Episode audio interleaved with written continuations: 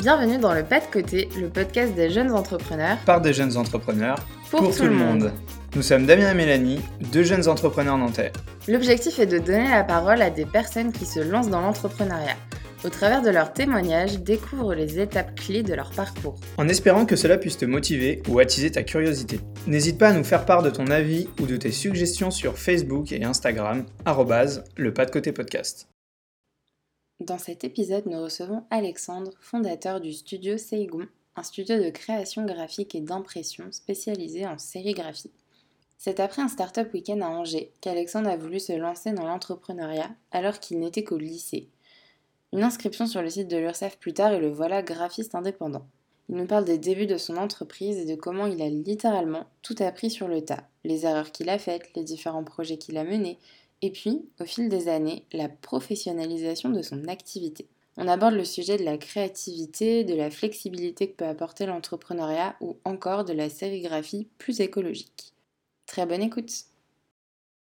Bonjour Alexandre. Salut Alexandre. Salut. Bienvenue euh, dans le podcast et merci d'être là. Donc, tu es le fondateur du studio Seigon, qui est un studio euh, d'impression euh, et de création globale. Est-ce que tu peux nous en dire un petit peu plus? Euh, bah, c'est un studio d'impression et de création globale. Donc, euh, impression, on se spécialise sur la sérigraphie. Et, euh, création globale, euh, globale parce que c'est tout ce qui est dans le design graphique, donc logo, carte de visite, flyer, et tout ce qui touche à la com. Et est-ce que tu peux nous parler un peu de ton parcours et de ce qui t'a mené à créer ce projet-là? Ouais, j'ai fait un, un, bac pro, donc c'était il, il, y a un an. Et et j'ai toujours eu envie d'être graphiste. Donc euh, bah, je me suis inscrit sur le site de l'URSSAF en tant qu'auto-entrepreneur.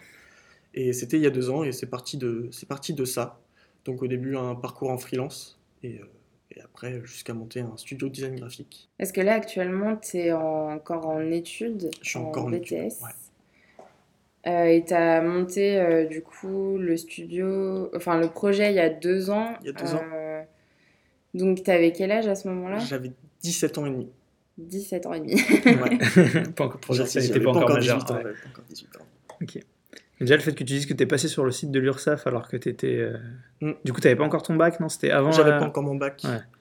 J'avais, j'avais aucun diplôme. Ouais, donc, le nombre de lycéens qui vont créer leur boîte sur le site de l'URSSAF, il ne doit pas être énorme. Et c'est, c'est vraiment une, une, démarche qui n'est pas, qui est pas courante. Et euh, toi, ça vient d'où un peu tout ça? Parce que tout ce qui va être ta passion du graphisme et l'envie d'en faire une entreprise, euh, ça vient d'où tu, Euh, Je sais plus vraiment. Euh, j'ai toujours aimé l'entrepreneuriat. Je m'intéresse toujours, à, toujours à ça. Et j'ai fait un startup week-end il y a deux ans à Angers. Et, et c'est ça qui m'a donné l'envie de, de, créer mon entreprise parce que c'est une révélation. C'est enrichissant de ouf. Donc voilà, ça m'a boosté. Ok. Et donc c'est rapidement à la suite de ce startup weekend que tu t'es dit allez il faut que. Ah, la semaine après. Ouais. Ok ouais. ouais donc. Euh... On perd pas de temps. Il y a une vraie corrélation quoi, entre les deux. C'est tellement intense en 54 heures et, et tu retournes en cours euh, le, le, lundi matin et, et tu te prends un peu une baffe parce que tu retournes à la réalité alors que tu as vécu pendant 54 heures euh, avec des personnes que tu connaissais pas et tu as monté un projet qui est, qui est génial euh, ou pas d'ailleurs. Et, euh, et du coup bah, tu te dis il faut que je lance un projet absolument. Tu peux nous dire peut-être rapidement, même si c'est pas le sujet du podcast, mais c'était quoi un peu le, le projet Le projet du, premier startup weekend que j'ai fait, donc il y a deux ans, euh, c'était euh, une application qui euh, balance de la bonne humeur euh, au réveil, euh, qui balance de la good news et, euh, et, et qui, qui, qui, qui, voilà. j'ai pas la suite. mais ça résumait bien. C'est ça. Ouais, ok. Et du coup, après, tu as dit que tu en avais fait un, un deuxième, c'est ça? Ouais, au mois de mai, ouais. toujours à Angers, parce que l'équipe est cool. Et, euh, et que j'aime bien l'ambiance qu'il y a à Angers. Mm. C'est top. C'est vrai qu'effectivement, c'est le meilleur startup week-end de France. Je n'osais pas, le dire, pas le dire, mais oui, c'est vrai. J'oserais. c'est vrai. Et euh, le deuxième startup week-end, ouais, bah, c'est pareil. Enfin, je l'ai vécu différemment, parce que je connaissais déjà un peu les rouages du, de, de l'événement. Mais euh, Enfin, c'est pareil, c'est toujours autant enrichissant. Mm. T'en apprends des tonnes en, en, si peu de temps. Et c'est des choses qu'on n'apprend pas forcément en cours. Donc, euh, donc forcément, t'es. On se confronte à la réalité de la création, quoi, rapidement. Mm. Mm. Moi, je regrette pas mal de pas en avoir fait parce que j'en entends que du bien. Et t'es déjà le deuxième qu'on reçoit dans le podcast qui a créé euh, à l'issue vraiment du, du Startup Ouais. Weekend. Bon, toi, Mélanie, tu es une habituée du Startup Weekend, mais, euh, Moi, je suis la, la abonnée. corréla- ouais, mais la corrélation était peut-être moins évidente qu'Alexandre ou euh, Guillaume qu'on avait reçu euh, pour Bah, Clickilix. c'est que moi, ça a un peu participé, enfin, ça en tout, mais Mm. c'est pas à la suite d'un startup weekend. C'est ça. dit, euh, Alors que toi et Guillaume, vous, vous avez créé direct. Quoi. Le lendemain, vous étiez euh, Ouais. à l'URSSAF quasiment. Bah, en fait, euh, ouais, c'est ça. Et puis, outre le fait que ça soit motivant, en fait, euh, euh, c'est vrai que euh, tu rencontres des personnes et t'apprends à te confronter. Enfin, moi, j'y suis allé, j'avais 10 17 ans, 18 ans, et j'y suis allé tout seul. Euh, je connaissais personne. Enfin, si, j'avais ramené deux, trois potes, mais on a essayé de pas être dans les mêmes équipes. Ouais. Parce que c'est toujours plus important de se confronter, d'être là, t'es lâché en plein milieu de gens que tu connais pas, qui ont aussi envie de monter leur boîte. Et, et forcément, bah, tu crées des relations, quoi. Mm. Donc, c'est sympa comme tout. Et euh, je pense que ça peut être intéressant de voir un peu l'évolution. Euh, quand tu t'es dit euh, je vais lancer ma boîte juste après Startup Weekend, c'est qu'est-ce que tu proposais à peu près? Parce que j'imagine que l'offre elle a dû évoluer euh, Ouais. Avec les années. Donc euh, est-ce que tu peux parler un peu de cette évolution de, des offres du début et, et de ce que tu peux proposer maintenant? Bah, déjà, j'étais très jeune. Donc, euh, je suis allé sur le site de l'URSSAF, je me suis inscrit, j'ai dit, ah, bon, bah, je suis graphiste. Et après, et là, c'est devenu un peu plus compliqué. Donc, euh, c'est pareil, je faisais des logos à 50 euros, j'avais un chiffre d'affaires qui était, qui était très bas. Je faisais un peu n'importe quoi aussi, mais du, du coup, j'ai appris de mes erreurs. Et ça, c'est hyper formateur. Et, euh, ouais, peut-être un an après, quand je suis rentré en BTS, donc euh, à Léonard de Vinci, euh, c'était un peu la, galère parce qu'un BTS, la marche entre le bac pro et le BTS, c'est quand même hyper énorme. Et, euh, et le fait de se dire, bon ben voilà, mon entreprise elle marche pas, les cours c'est compliqué, qu'est-ce que je fais? J'ai besoin d'aide. Donc ben, pour ça, il y a Pépite et le diplôme étudiant entrepreneur. Et ça m'a permis vraiment de réévaluer mon offre, euh, la demande qu'il y avait derrière, ma cible et en fait tout projet en soi. Ok. Après, euh, la dynamique, moi, je la trouve super intéressante parce que pour beaucoup, euh, moi, j'en fais partie. Je trouve que c'est pas forcément le, meilleure moyen de faire. C'est, on se dit qu'on veut créer, on va essayer de tout apprendre sur la création avant de vraiment réaliser quelque chose. Et toi, du coup, c'est l'inverse. Tu t'es dit, moi, je veux réaliser, et en fait, tu apprends la création par la suite. Et certes, tu fais des erreurs, je pense, en tant que dans l'exécution en tant qu'entrepreneur. Par contre, tu, tu, tu développes tout autour de ton produit, autour de ce que tu fais, et du coup, c'est super intéressant, quoi, parce Ouais, que tu apprends tous les jours en tant Si c'était à, si c'était à refaire, en vrai, je pense que j'aurais, j'aurais pas créé Ouais. le statut tout de suite. Tu et préférais fait apprendre toutes les démarches, j'aurais préféré apprendre avant. Mais ça, je le savais pas. Enfin, on n'a aucune formation là-dessus. Tu sors d'un bac pro, euh, les gens te disent bah, va travailler, continue tes études, fais un truc de ta Mm. vie, mais l'entrepreneuriat, enfin, le, le corps euh, éducatif est pas, est pas prêt à ce que t'aies 17 ans, tu crées une entreprise. Pour, pour eux, c'est pas. Mais qu'est-ce que tu ça fais pas, mais Qu'est-ce que tu fais C'est pas. Ouais. C'est vrai que Tu on, perds de l'argent. on pousse pas trop les, les, enfin, je dirais pas très jeunes, mais souvent on- vers la fin des études un peu sup, on peut voir des trucs où Ouais. on se dit ah, vous pouvez créer dans les grandes écoles, dans les trucs comme ça, mais c'est vrai que BTS ou bac pro, on ne dit pas allez vas-y crée quoi. Et Après, j'ai eu la chance de une bonne tomber sur une, sur une bonne équipe qui, quand je leur ai dit, était là pour m'accompagner. Et, euh, et ça, c'était top. Et c'est vrai que quand je suis rentré en BT, je ne l'ai pas dit tout de suite à mes profs parce que je trouvais ça un peu gênant. J'avais aucune légitimité à être graphiste alors que eux, ça fait, je sais pas, 50 ans qu'ils sont dans le métier. Et euh, quand je leur ai dit, bah, c'est là qu'il y a eu un, un vrai engagement euh, de leur part et de ma part aussi. Et que quand je faisais des choses en cours, ils essayaient toujours de trouver un parallèle en me disant Ok, tu fais ça, mais tu vois, ça pour ton entreprise, ça peut être bien aussi de le faire. Ça, c'est Donc, cool. ça, c'est cool. de pouvoir mêler les deux. Puis l'avantage, c'est que tu apprends à la fois le côté euh, pro et puis tu continues à apprendre. euh, Ouais, c'est ça. Bah, Mm. c'est la partie des positive des cours. Mm. Et tu mets en application ce que tu vois en cours sur quelque chose de concret quoi. C'est Mm. super, c'est beaucoup moins abstrait. euh.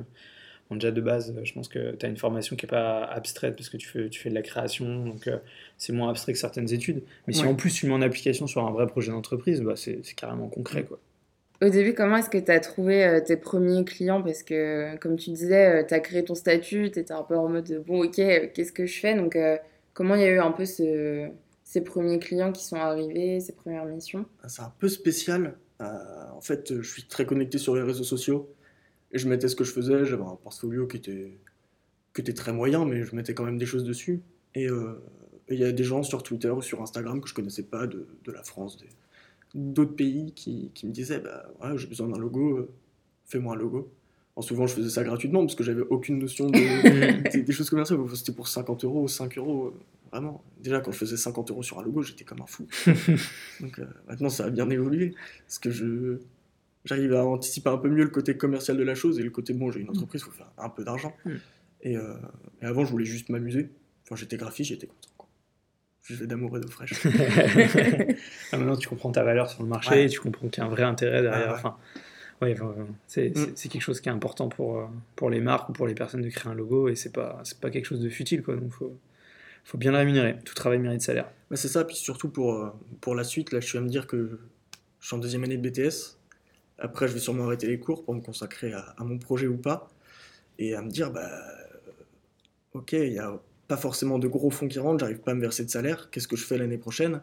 Euh, Comment je peux ajouter une, une plus-value à, à ce projet, quoi? Et, euh, et ça, c'est intéressant aussi. Est-ce que tu peux nous, nous dire un peu plus en détail, du coup, le, ce que réalise vraiment le, le studio euh, Saigon, du coup, ton, ton studio? Ouais. Euh, ouais, l'étendue de, de ce que tu proposes et comment ça s'articule? Alors, on fait beaucoup de logos, parce que c'est ce qui semble le plus primordial euh, quand on crée une entreprise. J'aime bien m'adresser aux entrepreneurs, parce que c'est une, une cible qui est assez, euh, assez souple, et quand on leur propose des choses, ils sont assez ouverts généralement, et euh, ils sont ouais, très open. Donc beaucoup de logos, et, et pas mal de sérigraphie aussi sur des t-shirts, par exemple, pour des événements, pour des marques de vêtements. J'aime bien, aussi, j'aime bien aussi bosser avec des marques de vêtements, parce que c'est des gens qui créent leur projet, donc ont souvent besoin de visuels, et après ils savent pas où aller imprimer. Donc moi je leur dis, bah, je peux imprimer. Et généralement il y a toute une synergie qui tourne autour de et eux leur projet, et moi qui fais et la création, et l'impression, et l'envoi par exemple en, en dropshipping ou des choses comme ça. Ah, donc tu fais toute la chaîne, quoi. Tu fais la, la création. la- Est-ce que tu peux expliquer un peu rapidement ce que c'est pour ceux qui connaissent pas trop la, la sérigraphie? Moi, Ouais. je connais dans les grandes lignes, mais je suis pas, je suis pas un pro. euh, Euh, c'est une technique d'impression. Euh, moi je dis qu'elle est artisanale parce que je la fais de façon artisanale, mais elle peut être aussi industrielle avec des machines automatisées, enfin, c'est un peu comme tout. Et euh, l'idée c'est d'avoir une toile de soie, enfin à l'époque c'était de la soie, maintenant c'est plus du, polyester ou ce genre de choses. Et c'est une sorte de pochoir où on vient mettre de l'encre et ensuite avec une racle on passe, euh, on passe de l'encre et en fait l'encre se dépose sur le textile ou le support, peu importe lequel, donc que ce soit papier, carton et euh, l'encre se dépose en fonction du pochoir qu'on a fait au préalable sur, euh, sur, euh, le, sur le polyester, sur la toile tendue. ok. Et comment est-ce que tu t'es lancé là-dedans? Parce qu'au début, tu faisais vraiment juste euh, du graphisme. Donc, euh, il y a un moment où tu as, commencé à, à faire de la sérigraphie. Qu'est-ce qui t'a poussé là-dedans euh, à développer cette partie-là du projet? Et J'avais une marque de vêtements qui s'appelait Pasta Life avec mon, mon meilleur pote au lycée. C'était un délire, on s'amusait bien. Et on cherchait à faire imprimer nos, premiers textiles. Euh, on allait voir des imprimeurs. On a fait une première collection. Et on sentait bien euh, derrière le, le rouage de l'imprimeur qui, qui nous prenait beaucoup d'argent parce qu'on était jeunes et qui nous faisait payer des impressions euh, exorbitantes. Et on gagnait rien sur nos, sur nos textiles. Donc on s'est dit comment euh, on peut faire plus d'argent sur nos textiles, comment on peut réduire ces coûts-là. Et donc on a cherché à imprimer nos vêtements par nous-mêmes. Et c'est là qu'on a découvert la sérigraphie. Et, c'est pareil, la sérigraphie, on, on voyait plein de vidéos sur YouTube en mode ouais, c'est facile, euh, en fait ça va. Et c'est super compliqué. Mm. Même aujourd'hui, j'en apprends encore. C'est un vrai métier à part Ah entière. ouais, vraiment. Surtout quand on le fait de façon artisanale, ah, de façon artisanale dans sa chambre. Mm. Ah, ça, devient, ça devient compliqué. Ouais. Donc, tu as appris sur ça sur, euh, sur YouTube Sur, quoi. sur YouTube. J'adore la démarche, quoi. En mode, euh, on était graphiste, on s'est dit on va faire des t-shirts. Ouais, On se rend compte qu'il y a un problème dans la chaîne de valeur, bim, faut qu'on résolve le problème. Et Ah, sérigraphie. Enfin, il y a vraiment un raisonnement. euh, franchement, même le projet, on mangeait des pâtes dans notre chambre d'internat parce qu'on mangeait très mal à l'internat. D'où le pasta life. On mangeait des pâtes à l'internat. Mon pote avait fait un visuel, je me rappelle très bien, il était sur l'ordinateur et on mangeait nos pâtes, on disait Attends, c'est sympa ça. Et, euh, et on s'est dit Mais viens, on crée une marque de vêtements, on l'imprime sur des t-shirts, donc on en a fait 30. On les a tous vendus. On avait fait des précommandes, donc euh, on en a vendu 30. Trop. Ah, Vous étiez déjà dans la dynamique crowdfunding et tout. Il y avait... Ouais, t'étais ouais, déjà entrepreneur, quoi, sans- le c'était inné. sans le vouloir. Et du coup, après, euh, tous nos potes ont, acheté. Et euh, bon, on a arrêté le projet aujourd'hui parce qu'on n'est plus, on plus au lycée et le projet nous parlait plus du tout. Mais ouais, c'était vraiment histoire de se dire, euh, on a du textile, les imprimeurs nous prennent une, une blinde sur le textile, on gagne rien, peut-être 2-3 euros par textile. Tu te dis, Ouais. bon. Et du coup, on a décidé d'imprimer nous-mêmes. Et je pense que c'est ça qui a arrêté la marque aussi Ouais. parce que c'était tellement compliqué. C'est trop compliqué. L'impression tenait pas au lavage, euh, elle craquait. Parce que c'est pareil, c'est toute une gestion de, de l'encre, la sérigraphie, c'est très compliqué. Il faut beaucoup d'entraînement, beaucoup de pratique. Là, ça fait un an et je fais encore des erreurs. Mais pour le coup, ouais, tu trouves que c'est compliqué, mais tu as envie de continuer là-dedans, c'est quelque chose qui te Ouais. plaît. quoi. Mm. Bah, le fait euh, de faire des erreurs et d'apprendre de ces erreurs, en fait. Ça, ça me, ça me passionne aussi. Pas- Faire beaucoup de tests, c'est important. Mais on voit que c'est un peu une constante aussi dans ton parcours parce que déjà se lancer euh, en micro-entreprise euh, aussi jeune et se dire euh, bon bah je fais des trucs et puis, euh, et Et puis, j'apprends, euh, ouais c'est ça, c'est Mm. bah, c'est aussi l'état d'esprit euh, d'un entrepreneur. euh. Mm. Tu l'as eu très jeune. Ouais, puis tu l'as eu sur divers projets. Enfin, vraiment, je trouve que c'est. Je pense que pendant longtemps, euh, enfin, j'ai l'impression que tu as vraiment développé ce côté entrepreneurial, mais sans t'en Ah, rendre trop compte. Quoi. Clairement. Bah, je me rends compte cette année, en fait. Ouais. Parce qu'il y a, il y a deux ans, j'étais, je m'amuse dans ma chambre, je fais des logos, c'est sympa. et là, euh, je viens de m'installer il y a un mois dans mes locaux. Et, euh, et ça C'est change la donne, quoi. Ça change la donne. ouais. Ouais. Parce que tout ce que tu nous racontes depuis tout à l'heure et ce que tu as fait depuis le lycée, pour moi, c'est c'est vraiment le témoignage d'un entrepreneur. Quoi. Alors que toi, en fait, tu étais juste un lycéen qui se tapait un délire. Et, C'est exactement. en fait, tu, ouais. tu avais toute une dynamique entrepreneuriale Ah ouais, et c'est ouais. génial. quoi. T'es t'es pas quelqu'un qui s'est dit, tiens, je vais être entrepreneur, demain je le suis. quoi. C'est Tu l'es devenu sans, sans trop t'en rendre compte. Quoi, Par passion. Ouais. Par Mais c'est ça que je trouve génial aussi Mm. parce que ça casse un peu les codes euh, de- du parcours classique Mm. euh, de l'entrepreneur qui sort d'école de commerce, euh, qui voulait faire un ça, truc et qui du coup s'est lancé euh, à lever des fonds Mm. et puis success story quoi. Non pas que c'est pas bien, dans certains Non, cas, ça non, peut non, bien. je veux pas Faut pas transmettre tous les entrepreneurs Non, à dos. non, Non, mais c'est euh, c'est la diversité Non, des mais parcours, c'est je pense, ça, qui est importante. que- Ouais. C'est quelque chose qu'on retrouve souvent et c'est intéressant d'avoir Mm. ton point de vue aussi là-dessus parce que c'est un, un profil. euh, Enfin, c'est quand même assez atypique. On croise pas tous les jours Non. des gens euh, Qui des se lancent lycées, au lycée, ouais. quoi. Ouais, après, moi j'aime bien quand on me balance un peu de challenge, quand on m'a dit tu n'arriveras jamais à, à percer dans le graphisme, à faire fortune, je sais pas, des choses comme ça. Moi je me dis, bah, ok, bah, je vais essayer, on verra. Ouais. Encore une Ah. caractéristique de l'entrepreneur, quoi. Tu n'y arriveras pas. Ok, je vais y arriver. Pas de problème. Mais justement, comment, euh, enfin, par exemple, tes parents ou ton entourage euh, ont réagi au fait que tu te lançais euh, Euh, franchement, très bien. Enfin, mes parents ils sont à fond sur mon projet. Enfin, toute ma famille d'ailleurs. Ils me cool. suivent à fond. Mm. Et, euh, et franchement, ça c'est super bien. Ça c'est top. Parce que d'avoir euh, toute sa famille qui est là, qui te dit, même quand tu fais des conneries, hein, qui te dit bah ça t'aurais pu le faire autrement. Et tu dis bah, bah ouais, c'est vrai, j'aurais pu le faire autrement. Et tu te bases là-dessus pour, pour faire les choses mieux. C'est vrai que mes parents euh, ont toujours été là. Même quand j'avais besoin de. Parce que c'est pareil, la sérigraphie, ça, pour acheter du matériel, ça, ça. ça demande un peu d'argent. Et c'était les premiers à me dire bah, Ok, vas-y, t'as besoin de 200 euros pour acheter une presse de sérigraphie, tu nous les rembourses quand tu peux. Quoi. Et ça, c'est, top. Hmm. Ça, c'est top. C'est un gage de confiance, quoi. Ils disent, Ouais. ok, il, il a envie de faire quelque Mm. chose de bien. Et, et du coup, en dehors de ton entourage un peu familial, euh, alors déjà, est-ce qu'en dehors de cette bienveillance et des petits conseils qui diluent, est-ce que toi tu les impliques vraiment de manière concrète dans ton projet? Est-ce qu'ils sont importants pour toi? Et euh, est-ce qu'il y a d'autres personnes qui gravitent autour de toi et qui ont un... Euh, les conseils de ma famille, j'essaye de les, de les impliquer dans mon projet. Après, je suis quelqu'un d'assez borné, donc c'est un peu compliqué. Et Mm. quand, quand mes parents me disent quelque chose, je vais être en mode mais non, mais non. Et quand quelqu'un d'extérieur va me dire euh, la même chose, ben, je vais être en mode ouais. Et, euh, et ça, c'est un, un petit défaut. Et euh, les autres personnes qui m'inspirent, bah, je bosse avec euh, pas mal de gens, des entrepreneurs. Pépite, ça a été super. On, Mm. voilà, réseau de, on a un réseau de ouf. Mm. Euh, les startup weekends, c'est pareil. On développe un, un réseau de malades, des gens qui t'aident, qui t'aident au, au quotidien. Quoi. Tu leur envoies un message, tu as besoin de ça, tout de suite, c'est fait. Et, euh, et ouais, pas mal de personnes aussi sur Internet. Euh, des gens que j'ai rencontrés il y a, peut-être 5-6 ans. Et on continue à travailler ensemble. Et ça, c'est top. Euh, tu disais aujourd'hui tu es en deuxième année de BTS. Euh, que ce soit maintenant ou même avant, comment est-ce que tu réussis à gérer le fait d'être à la fois en études euh, et de monter, enfin d'être dans ton projet, de gérer ta boîte? Quand j'étais en bac pro, euh, on va pas se mentir, le bac pro, il y a très peu de leçons à faire le soir. Mm. Et euh, en plus, j'étais à l'internat. Donc, euh, je savais pas quoi faire le soir, donc euh, je bossais à fond sur, sur la boîte. Des, des choses comme ça. Enfin, vraiment, c'était. Quand j'avais rien à faire, je m'y mettais. Et je faisais mes leçons rapidement le, le soir, et puis après, je m'y mettais à fond jusqu'à tard dans la nuit. C'était marrant au début.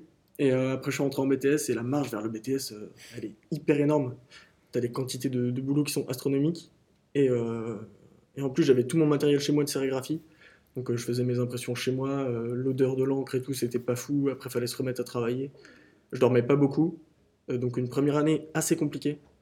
Et, et avec Pépite, justement, bah, j'ai réussi à trouver l'accompagnement et essayer de trouver le juste milieu, mais c'était pas ça du tout.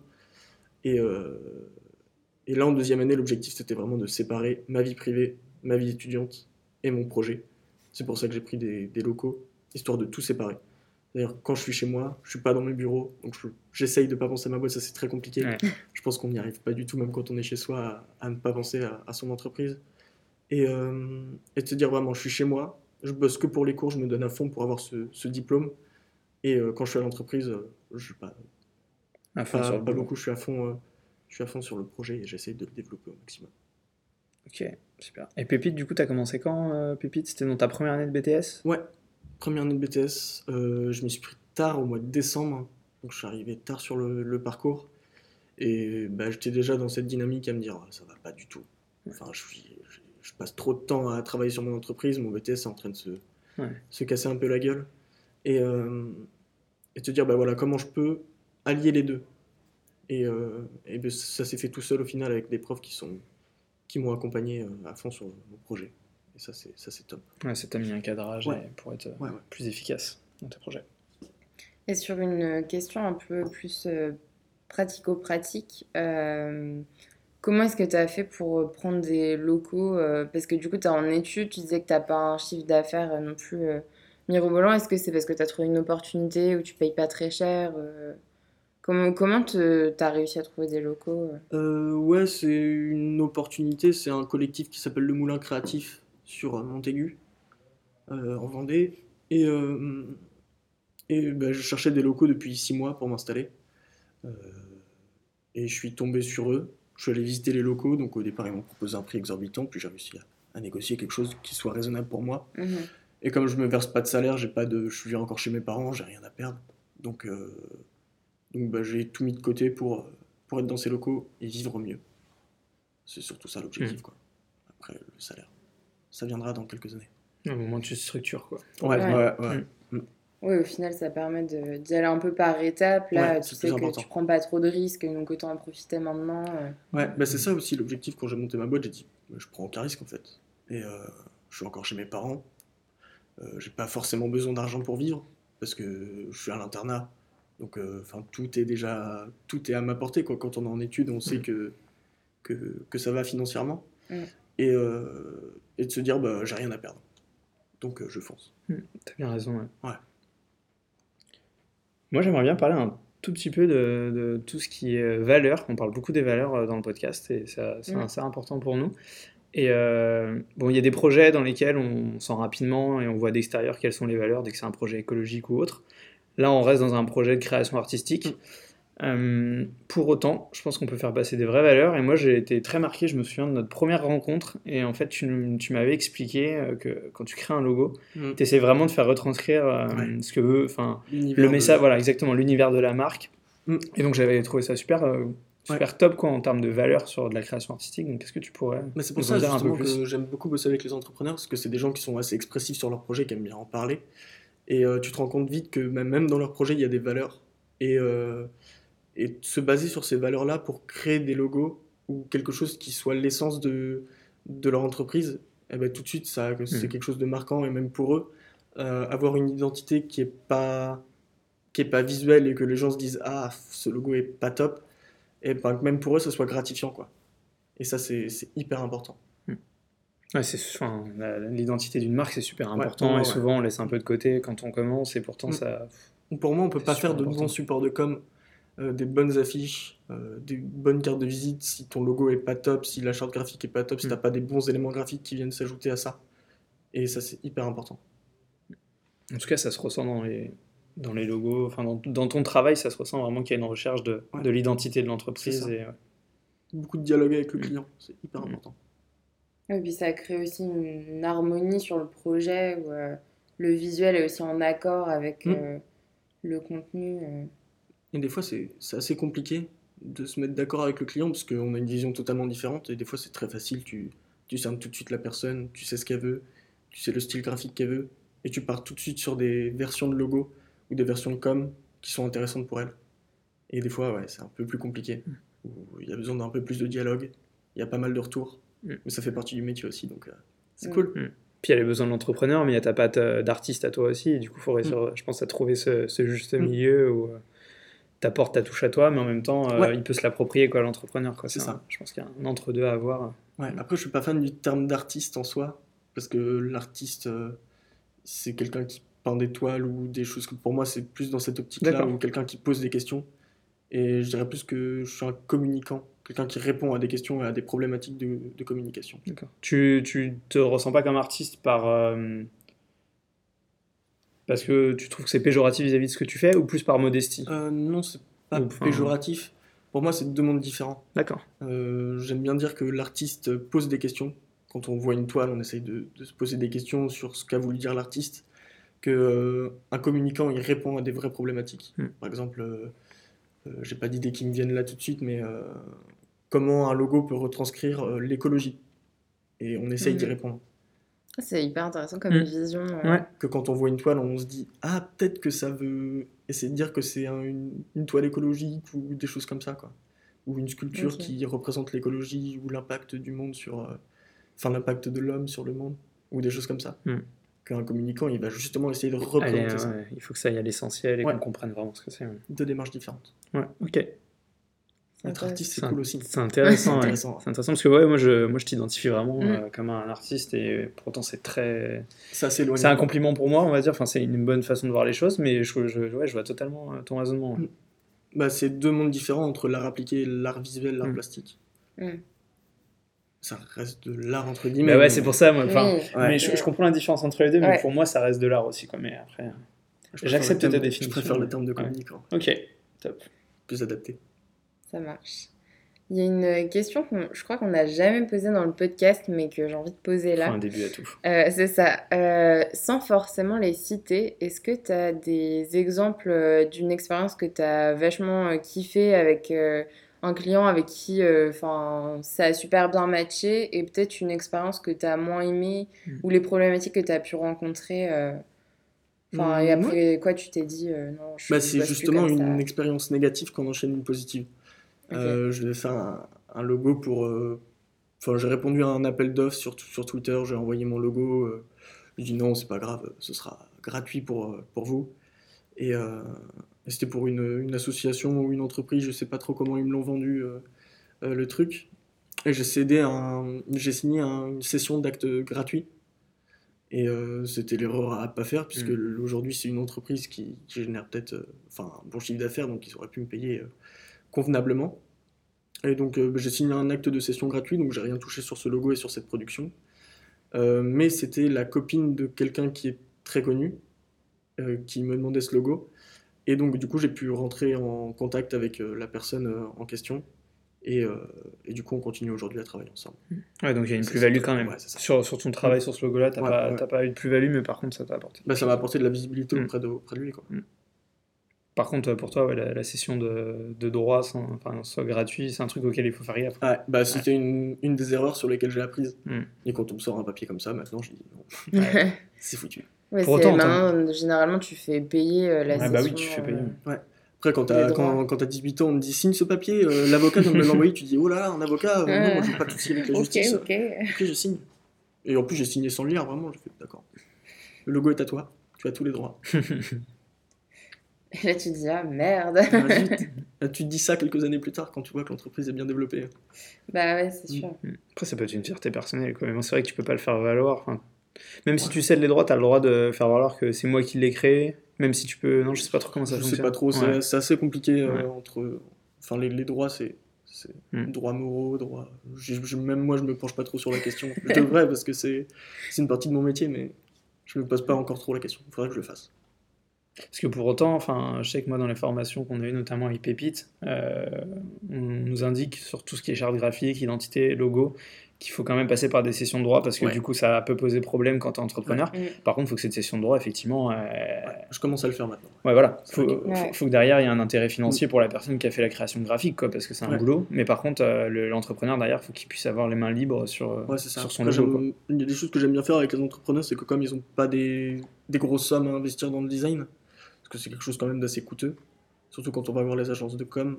Et euh, ce que j'aime bien faire avec eux, c'est leur céder le logo souvent gratuitement et de leur faire signer un papier comme quoi s'ils vendent la boîte ou si ça atteint un certain chiffre d'affaires, bah, ils devront me verser une partie de. Mm. Enfin, c'est un accord comme ça. C'est top, ouais. Mm. ouais. Comme ça, euh, toi, toi, tu peux tirer des fruits Ouais. si jamais ça fonctionne bien, et en même temps, C'est le- un espèce de pari, c'est comme un Ouais, investissement. en même temps, ça met pas une grosse épine dans le pied de l'entrepreneur et Non, il c'est peut ça. bosser sur son truc. Ouais, c'est une super dynamique. On a évoqué du coup une, problématique là avec euh, la session de droit. Est-ce que tu as identifié d'autres euh, problèmes, des difficultés, des barrières dans, ton parcours d'entrepreneur? Ouais, ouais. Bah, euh, quand je travaillais avec des gens, là je fais plus trop, euh, des gens sur internet que je connais pas. Souvent, c'est des, des personnes sur Twitter, même tu connais pas leur visage, tu sais pas d'où elles viennent, et tu, tu fais un devis qui est pas forcément toujours signé, tu demandes pas d'acompte, t'envoies le logo et t'as plus de réponse. Ouais. Et là, t'es embêté. Donc, euh, quand je connais pas la personne, j'essaye toujours de demander un acompte maintenant. Parce que c'est vrai que c'est toujours chiant de travailler pour, euh, Bah, pour rien. pour rien. Mm. Mm. Et sinon, ouais, des problématiques, euh, il y, en a, y en a plein. Par exemple, des, des personnes qui arrêtent de travailler avec toi parce que tu as du mal à répondre euh, à son projet. Et ça, c'est toujours compliqué. Quoi. Ouais, Quand t'arrives pas à trouver le bon accord. Mm. le- Ah ouais, ouais. Est-ce que tu as des entrepreneurs qui commencent à travailler avec toi et qui en, même, en parallèle travaillent avec d'autres euh, graphistes, peut-être de manière transparente, te, te le disent peut-être à toi et ne serait-ce que, je sais pas, pour avoir euh, une idée de, de quel est leur logo et ils se disent euh, on préfère faire intervenir trois graphistes pour choisir celui qu'on préfère des trois. Est-ce que ça, c'est des Ouais, situations ça, qui t'arrivent? Pas trop ça. Euh, ça m'est déjà arrivé, mais je suis pas fan parce que quand on est graphiste, on essaie d'avoir une démarche. Et, euh, et souvent, cette démarche, on essaie de l'apporter dans nos productions. Et qu'il y ait d'autres personnes qui travaillent sur le projet, mais qui brouillent un peu ta démarche, Mm. ça Mm. met toujours un frein et on se dit qu'il faut faire mieux que lui Mm. euh, pour que ton logo soit pris, plutôt qu'il faut ré- plutôt que, Plutôt que d'être aligné. plutôt que de ouais. répondre mieux au client. Quoi. Ouais, carrément. Ouais, tu te mets plus dans une démarche de compétition tu plutôt frein, que. plutôt d'être dans une démarche d'accompagnement du client pour lui expliquer que, que lui, ce qu'il veut, c'est pas forcément la bonne solution, que toi, ce que tu as fait, tu peux peut-être l'adapter à sa solution. Enfin, c'est tout un, tout un choix de stratégie aussi après. Ok. Ouais, Parce que- ça fait un... Si t'as plusieurs personnes qui bossent en même temps, ça fait un espèce de Ouais, micmac. euh, Mm. Par exemple, le client va t'envoyer bah, Moi, j'ai reçu ça de l'autre, euh, est-ce que tu peux me faire mieux? Bah, Non, moi, je t'ai proposé quelque chose avec une démarche. Euh, Soit tu m'écoutes quand je te Mm. dis que tes choix sont pas, sont pas bons et que moi, je prends en compte aussi ce que tu me dis. Soit tu travailles avec la personne qui t'a envoyé le logo que t'aimes bien, mais tu me demandes pas de le faire. Ah oui, là par contre, quand ça se chevauche, je trouve que c'est compliqué. Ouais. Moi, moi j'ai plus eu cette question parce que, alors, moi, j'ai pas encore fait intervenir de, de graphiste sur euh, mon projet, je pense que ça se voit. Euh, Et euh, si demain, de toute façon, à un moment donné, euh, soit c'est une compétence que j'arriverai à internaliser dans mon entreprise, soit j'irai chercher du monde parce que je pense que c'est important d'apporter du professionnalisme là-dessus. Et moi, c'est une question que je me posais parce que je trouvais ça intéressant, pas de mettre en compétition, mais plus euh, la diversité. Enfin, De je trouve toujours, ouais, exactement, confronter. Et c'était plus dans le sens, je sais pas, comme un appel d'offres sur un projet architectural où tu dis, bah voilà, il y a trois architectes qui se positionnent et tu choisis le meilleur, quoi. C'était un peu plus dans cette, euh, cette idée-là. Effectivement, le. Dans une sorte d'appel d'offres en fait. Ouais, exactement, ouais. Plus ça. Ça, t'en as déjà eu ou est-ce que ça te dérangerait pas de, de, d'y Ça, ça me répondre? dérange pas de répondre à des appels d'offres, mais je veux que le client, euh, au- à partir du moment où il s'engage, il s'engage à 100%. Ouais, après ils soient réglo quoi. Ils se Ouais, disent ok, moi j'aime bien ton projet, c'est toi et Mm. personne d'autre, et ça va pas être toi et ah ouais, mais ça dans le logo de Mm. l'autre c'était Ah, pas mal, ça. tu veux pas l'intégrer ou... Après, euh, question confrontation, j'aime bien demander aux gens aussi de, de voir avec des personnes qui n'ont pas du tout l'œil graphique, ce qu'ils voient à travers ce logo. Mm. Parce que c'est toujours très intéressant, parce qu'on ne s'adresse pas forcément à des gens, à des techniciens du, de la communication euh, tous les jours. Et c'est des personnes lambda euh, qui ont peut-être aucune notion de ça. Et leur demander de, de, de voir ce qu'ils voient. Enfin, c'est c'est Ouais. assez compliqué, mais c'est toujours très intéressant. Ouais, de pas rester dans un œil euh, Ouais. pro, mais vraiment Ouais. d'aller comprendre euh, les utilisateurs Mm. finaux, qu'est-ce qu'ils voient quoi. Même euh, très simple, identifier les formes. Mm. Déjà, c'est super cool. Voici un carré. ouais, ouais, c'est ça. C'est un carré avec un A, d'accord, ok. Qu'est-ce que ça raconte? Ah, ça raconte peut-être ça, peut-être ça. Et là, tu cibles euh, après en fonction de si la personne donne la bonne réponse. C'est de le mettre en, en tout petit. Et, euh, Qu'est-ce que la personne voit quand le logo est mis en tout petit, en super grand Enfin, C'est plein de questions à, Mm. à poser à la personne. après. Ouais, Il y a vraiment une démarche où tu essaies de comprendre ce que. C'est comme de l'art, ça du coup. Ouais. Il l'affiche sur la ligne gauche, tu sais. on l'embête, on l'embête. Là, Alexandre, maintenant, on va passer un peu à la rubrique euh, officielle euh, du podcast. Euh, le podcast s'appelle Le Pas de Côté et on aime toujours poser la question à ceux qu'on interviewe. Euh, Est-ce que tu penses, quel est pour toi le, plus grand pas de côté ou les pas de côté que tu as réalisé euh, dans ton parcours et qui t'a amené là où tu es aujourd'hui? Mon pas de côté, je pense que ce serait plus dans le futur, essayer d'adopter une solution écologique pour la sérigraphie. Parce qu'aujourd'hui, on utilise des encres qui s'appellent des encres plastisols, avec du plastique dedans, qu'on nettoie avec des solvants qui sont très dangereux et très cancérigènes. Donc vous imaginez euh, l'état de ma santé quand je faisais ça dans Ouais. mon appartement. Et euh, donc là, utiliser des encres à eau écologiques avec des pigments euh, qui viennent de, de produits naturels. Je sais pas, par exemple, du noir, on utilise du charbon qu'on mélange avec de l'eau, ça fait une encre noire, ou des légumes, ou des choses comme ça. Et vraiment partir sur une démarche euh, d'impression écologique, Mm. même sur du textile écologique, pourquoi pas. Après, c'est dur à trouver parce que le coton, est... on connaît l'industrie du coton qui est assez compliquée. Faut les... enfin, tous les textiles sont faits au, au Bangladesh, on va pas se mentir. Mm. Et euh, ouais, vraiment d'adopter une, une posture un peu plus écologique de, de, de la sérigraphie et moins rester dans, dans les produits chimiques que tout le monde utilise. Mm. Et je pense que ça, même ça, ça peut apporter une plus-value et ce serait mon pas de côté. Ok. Donc déjà, ouais, on parle de valeur, donc super, beaucoup de valeur. Mm. Et en plus, t'es- t'innoves parce que tu es le premier à proposer un pas de côté dans le futur. Ouais. Euh, c'est Ouais. top. Non, mais Non, c'est vrai que cet réfléchis épisode beaucoup. réfléchis beaucoup et euh, parce que la sérigraphie c'est c'est c'est chimique, Hmm. c'est que des produits chimiques et, euh, et avoir une solution bio mais qui a la même tenue qu'une encre chimique, je pense que ça pourrait être euh, une bonne solution. Ouais, la recherche de qualité aussi. Le problème souvent, c'est que si on va sur des nouvelles solutions, il Ouais. faut garder aussi la qualité en même temps. Mm. Mais ouais, je pense qu'il y a des trucs possibles. Et puis l'encre à eau, ce qui est bien avec l'encre à eau, c'est qu'on peut la rincer euh, dans un lavabo et, et c'est juste comme si on faisait de la peinture acrylique quoi. Hmm. Ça que- tient après sur le textile euh, au lavage. Ouais. Ça tient assez bien. En fait, la tenue est presque la même. C'est juste qu'au toucher, il y a des différences. Ouais, c'est Et euh, ouais, parce que le problème de l'encre que j'utilise actuellement, c'est qu'on la lave avec des solvants qui ça, ça, ça sent pas bon. Hmm. Hmm. Puis euh, faut porter des gants, un masque, et Ouais, c'est pas bon pour la santé. quoi. pas du tout. Hmm. Pas du tout, du tout. Ok. Donc un beau pas de côté pour la planète, pour ta santé et pour tout le monde. Quoi. Et c'est ça, ouais, surtout. Top. Euh, je voulais enchaîner sur l'organisation. Ouais, carrément. avant qu'on arrive un peu sur la fin avec les alternatives. Euh, une question qu'on me pose euh, beaucoup dans le podcast, c'est euh, comment est-ce que tu t'organises en fait au quotidien? Donc on a un peu parlé du fait de gérer à la fois les études et ton entreprise, que maintenant c'était bien dissocié avec tes locaux. Mais concrètement, est-ce que tu as des... soit sous forme de conseils que tu pourrais donner à des gens qui sont dans un domaine similaire, ou alors toi, comment est-ce que tu fais pour t'organiser et à la fois répondre aux, aux missions de tes clients? Est-ce que tu bosses le soir, euh, le week-end?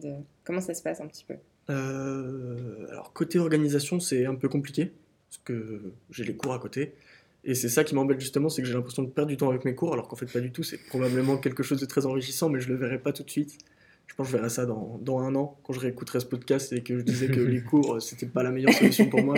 Je disais, putain, en fait, c'était quand même bien les Mm. cours.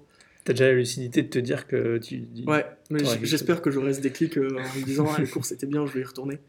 Et, euh, mais pour l'instant, je pense que c'est une perte de temps. Pour l'instant.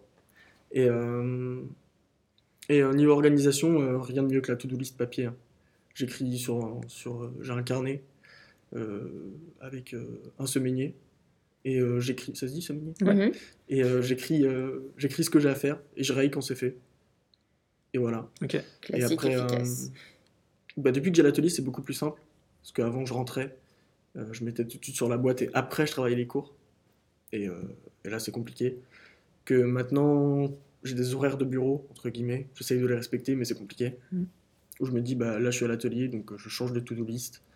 Et là, je suis chez moi, je travaille pour les cours. Donc, j'ai une to-do list différente. Ok, ouais. T'as to-do list boulot, to-do list cours, Ouais. to-do list perso, et suivant ton, ton créneau de temps, tu, tu te concentres sur la Mm. bonne. Ok. Mais j'essaie de tout poser sur papier. Enfin, c'est ce qui est le plus simple pour moi.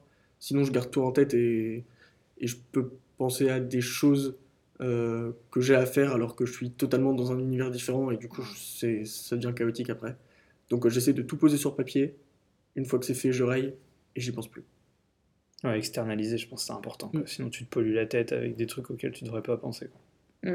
Ouais, bah, je te rejoins complètement là-dessus. Mm. Moi, je note absolument tout dès que ça me vient en tête. euh.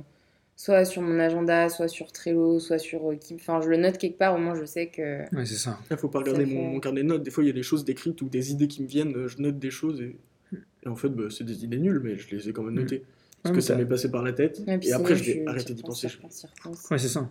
Sinon, tu te pollues la tête avec un truc Ah, qui revient en boucle. Ouais. Au moins, si tu externalises, c'est posé, c'est Mm. figé, et t'as pas besoin de tout le temps y penser. ouais. Et j'ai essayé Trello, des outils comme ça. Après, le problème, c'est que je suis tout seul. Et que pour moi, Trello, c'est bien pour le groupe, Ouais. Pour les, les travaux de groupe, mais c'est très chiant à remplir quand tu es tout seul. Mm. Enfin, j'en ai pas vu l'utilité. Euh, au départ, je mettais tout sur euh, Apple Notes, enfin les notes de- d'Apple. Et c'était compliqué aussi. Donc là, j'ai tout sur mon papier, je peux rayer, je peux rectifier. Mm. Bon, après, ça donne à la fin de la semaine une to-do list qui est assez bordélique, mais au final assez organisée. Ouais, mais elle te tout ressemble. fait. Après, si t'es Et- tout seul à bosser, de toute façon, tant qu'elle te ressemble. Oui, c'est ça. L'organisation, c'est pas un truc universel. De toute façon, c'est plus. euh, Mm. C'est pas parce que tout le monde dit utiliser Trello qu'il faut utiliser Trello. C'est ça, ou- ouais. Ch- Chacun doit ouais. Mm. Moi, j'aime beaucoup le papier aussi, je suis comme toi, mais j'utilise plus par euh, problème d'accessibilité. Ce qui m'énerve avec le papier, c'est que tu l'as pas tout le temps, tout le temps sur toi. quoi. La plupart du temps, tu peux t'organiser, mais. Ouais, bah après, moi, je note quand même des trucs sur mon téléphone, mais j'essaie Ouais. de tout reporter Ah, sur tu mon reportes après. Ok. papier.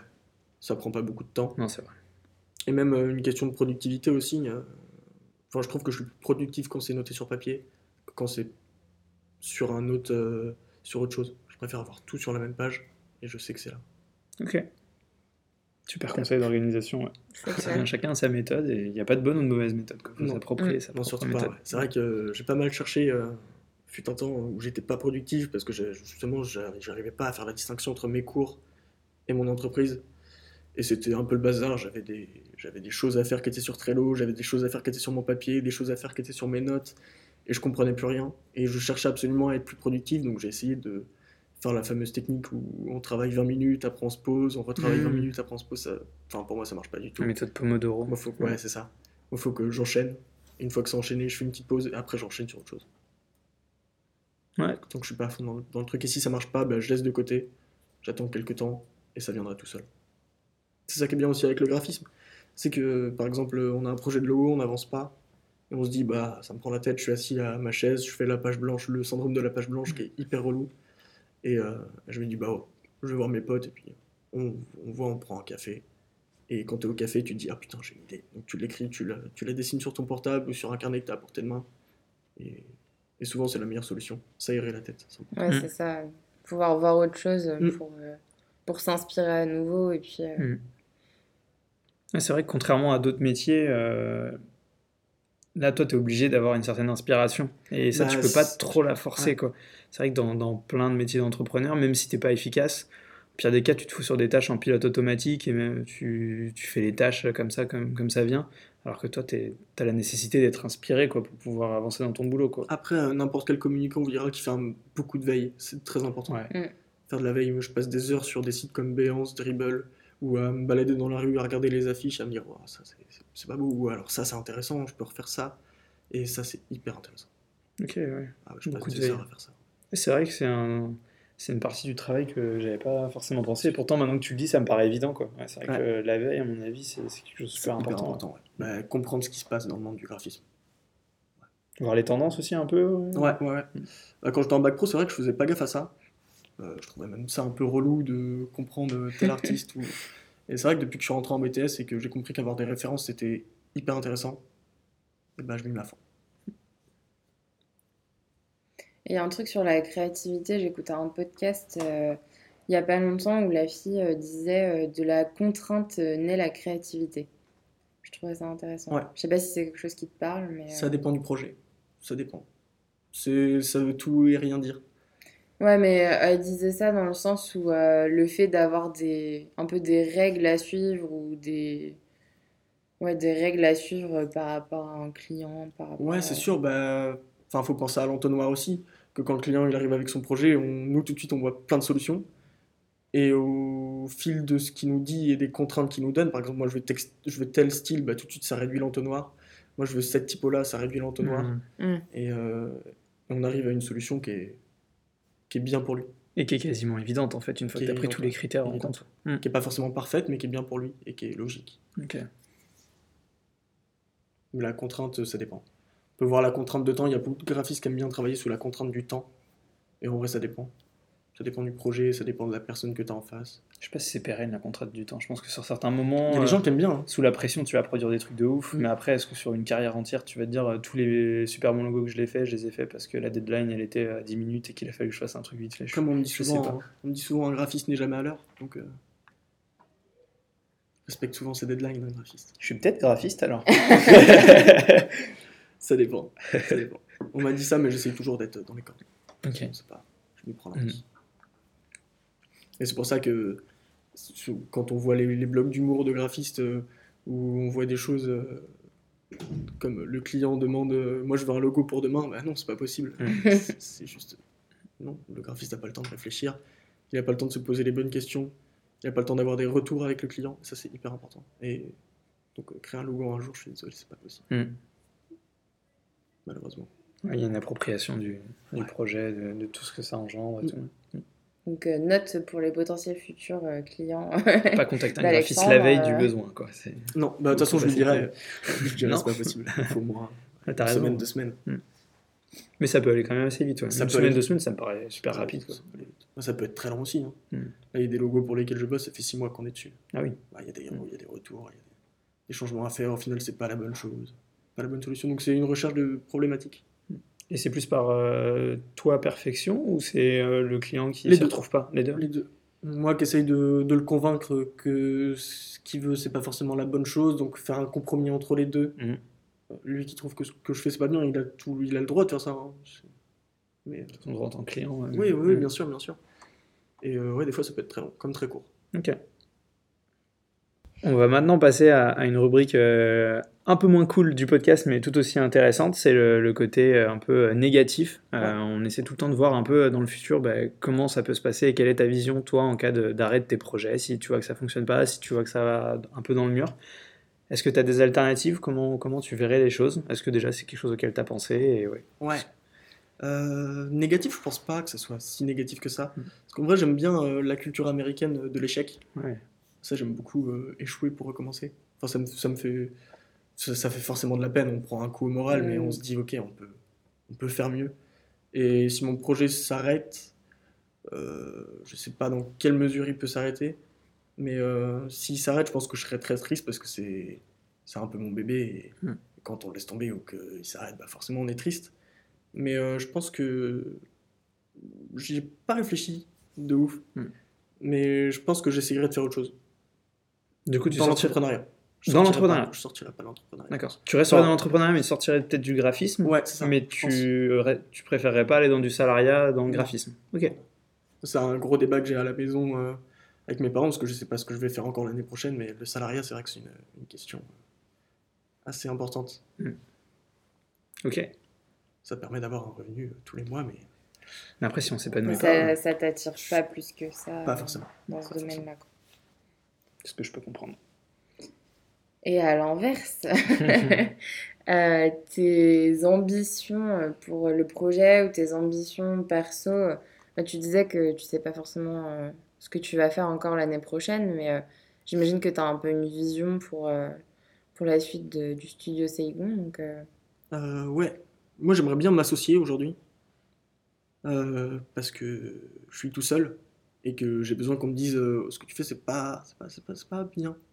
Mais euh, aussi qu'on me qu'on me pousse un peu. Et, euh, je pense que s'associer c'est une des bonnes solutions. Après sur du long terme évidemment j'ai plein de projets. Moi je rêve d'aller aux États-Unis développer mon projet mais de l'avoir quand même en France. Donc sous forme de filiale ou des choses comme ça. J'ai très envie d'avoir des, des, associés, des, salariés, des gens qui, qui bossent, qui bossent dans la démarche que j'essaye d'avoir aujourd'hui. Donc ça, c'est du- sur du très long terme. Mais euh, c'est vrai que ouais, c'est un des gros objectifs c'est ce que j'ai toujours voulu. Quoi. Faire grossir et que ça devienne Ouais. une entreprise avec des salariés. Ouais, c'est ça. et les États-Unis, du coup. Et les États-Unis. J'aime Ok, beaucoup les. États-Unis. Toute la culture euh, autour, euh, autour de, du dollar américain et du rêve américain, ça, ça, ça m'inspire énormément. Ah ouais, ouais.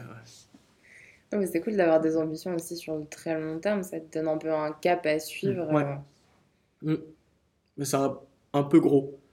Est-ce que tu as des ambitions sur le plus court ou moyen terme euh, qui te semble. euh, Ouais, le court terme, après, c'est plus des objectifs en termes de, de chiffre d'affaires ou de satisfaction personnelle. Mhm. Enfin, on a tous euh, des...